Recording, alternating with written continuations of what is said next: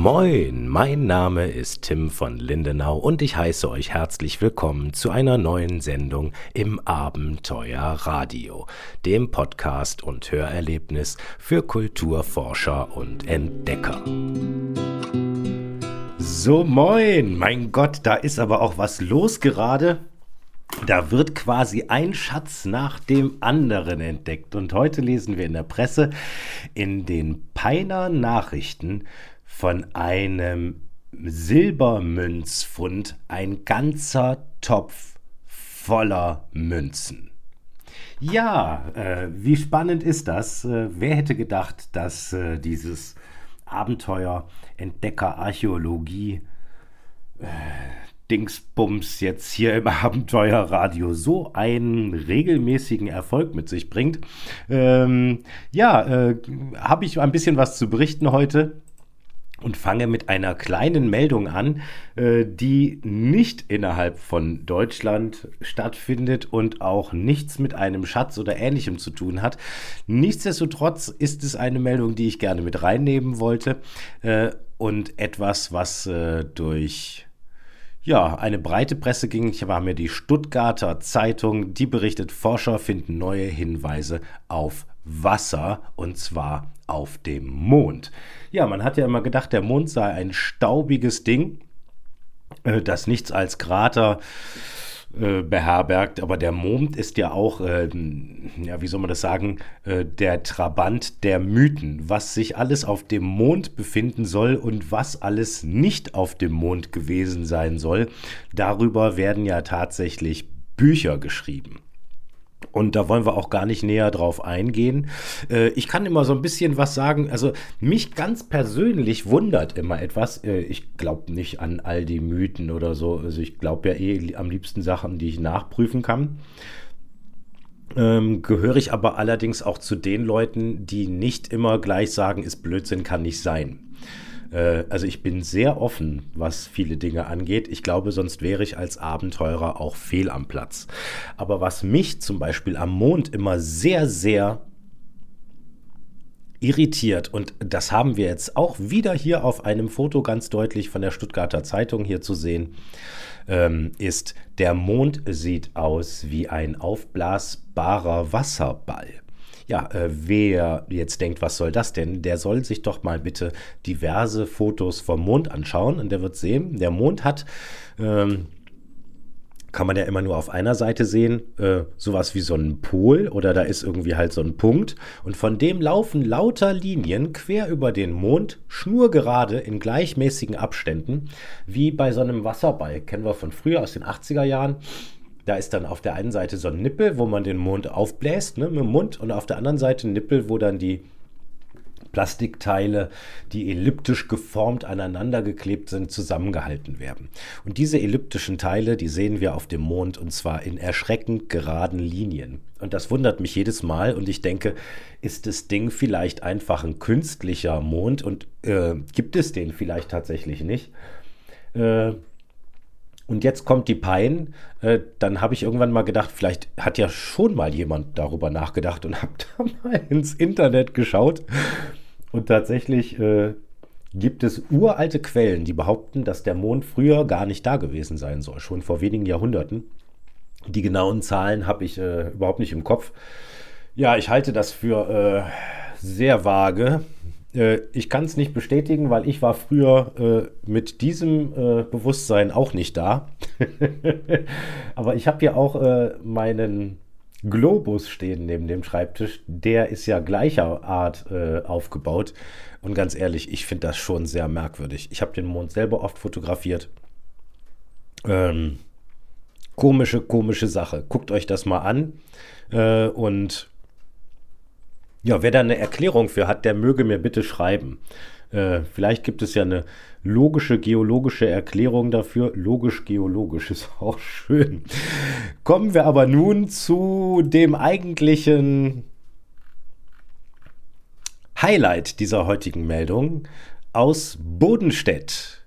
Bodenstedt entdeckt Jahrhunderte alte Silbermünzen, schreibt die Peiner Zeitung, peinernachrichten.de.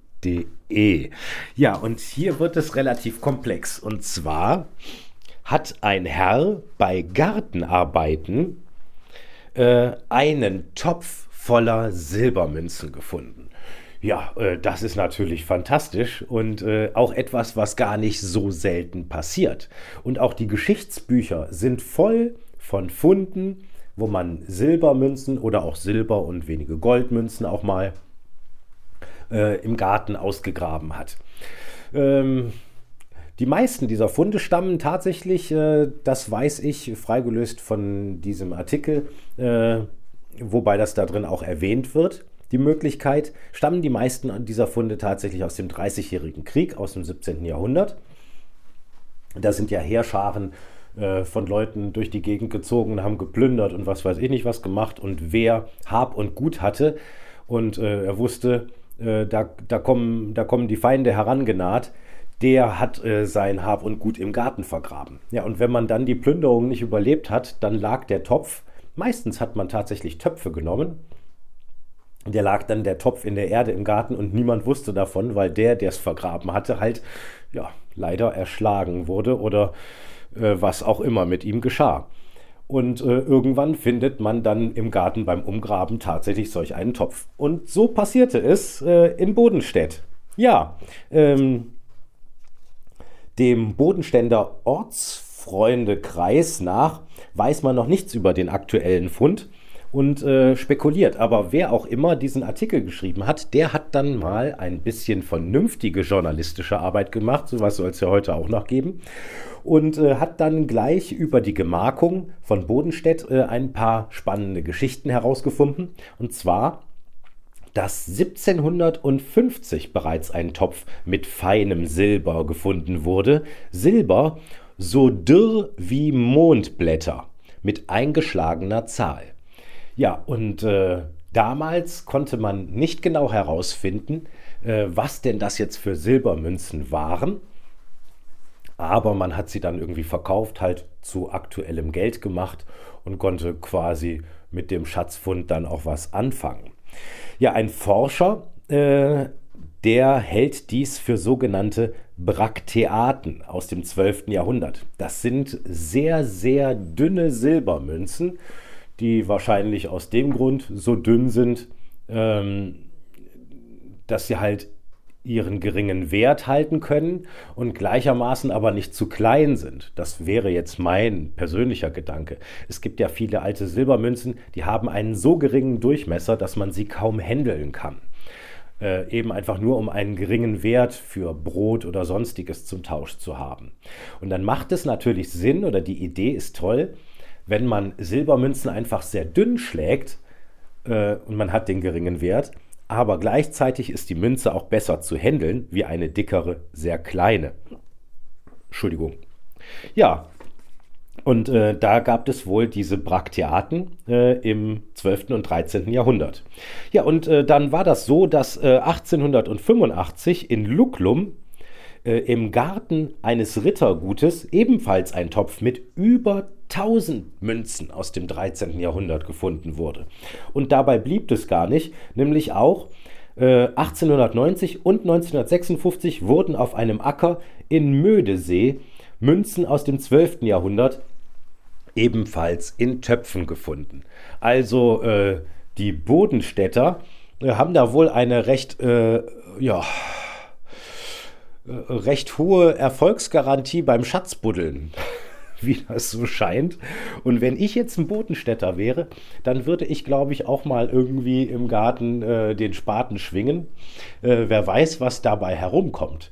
Ich fände es auf jeden Fall spannend. Äh, wenn wir dann später noch erfahren, was es denn jetzt genau mit diesem Bodenstädter äh, Silberfund auf sich hat, von wann denn jetzt wirklich genau die Münzen sind. Sind es vielleicht irgendwelche römischen Münzen oder eben welche aus dem Dreißigjährigen Krieg oder eben die sogenannten Bakte Bakteaten. Ja, was so? Brack, Bracktheaten, genau. Wieder was gelernt. Ja, das war's dann auch schon vom Mond und vom Silberfund. Und äh, wieder zwei schöne Meldungen für heute. Wer weiß, was morgen kommt oder übermorgen oder auch sonst. Äh, schön, dass ihr dabei wart, äh, zugehört habt. Ich hoffe, ihr habt was gelernt und wurdet ein bisschen unterhalten. Und äh, sage, macht's gut, bleibt dran, bis zum nächsten Abenteuer. Und das war's auch schon für heute. Ich hoffe, ihr hattet ein spannendes Hörerlebnis und seid ein klein wenig schlauer als zuvor. Unterstützt meine Arbeit mit einer Spende in die Abenteuerspardose. Den Link findet ihr gleich unter diesem Beitrag oder auf meiner Internetseite timvonlindenau.de.